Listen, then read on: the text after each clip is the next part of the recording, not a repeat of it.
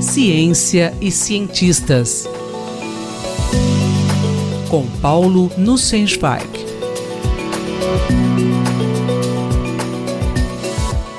Na edição de hoje, o professor Paulo Nussensweig aborda dois artigos publicados pela Folha de São Paulo na seção Tendências e Debates que se contrapõem à ciência e à pseudociência. Cara Isabel, caras e caros ouvintes. Nas últimas duas colunas, abordamos o assunto das crenças sem fundamentação e o papel contestador fundamentalmente cético dos cientistas. No último sábado, o jornal Folha de São Paulo publicou dois artigos na seção Tendências e Debates com respostas contrárias à questão: a homeopatia tem eficácia comprovada cientificamente? No meu entender, essa é uma das questões que contrapõe ciência e pseudociência. Na sociedade contemporânea, altamente tecnológica, esperaríamos que as pessoas tivessem grande apreciação pelas conquistas que devemos à abordagem científica. No entanto, a disseminação de notícias falsas, alimentadas pela equivocada noção de que todos os lados de uma discussão devem ser apresentados com igual importância, cresce exponencialmente com o uso das redes sociais, que, aliás, só se tornaram possíveis graças à ciência. Em parte, considero que nós cientistas não expomos de modo suficientemente claro os mecanismos de funcionamento da ciência. O recente pouso da nave InSight da NASA em Marte é apenas mais um espetacular sucesso da compreensão que obtivemos no estudo do movimento. Mas na nossa comunicação, costumamos enfatizar o resultado e não descrevemos suficientemente o processo. Foi apenas nos primeiros anos do século XX que os seres humanos desenvolveram os primeiros aviões, permitindo alçar voos na atmosfera terrestre.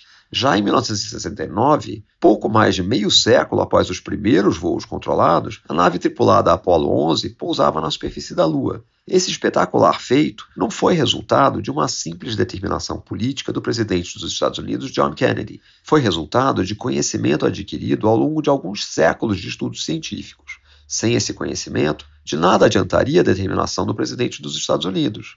Qual o processo da ciência? Questionar, duvidar, buscar respostas que sejam, no limite do possível, independentes das nossas crenças, que possam ser testadas através de experimentação sistemática. Essa é uma das maneiras de marcar as diferenças entre ciência e pseudociência. Seres humanos gostam de alimentar crenças usando para isso as suas experiências cotidianas mais diretas e a interação com seus círculos de amizades. São vários os vieses cognitivos que a gente desenvolve ao longo da vida que diminuem a objetividade dos nossos julgamentos. Um dos propósitos da ciência é superar esses vieses cognitivos através de procedimentos desenhados para chegar a conclusões independentes das nossas preferências pessoais. Naturalmente, ao desenharmos um experimento, temos uma noção do resultado que esperamos obter. Um procedimento bem planejado deve ser capaz de refutar esse resultado.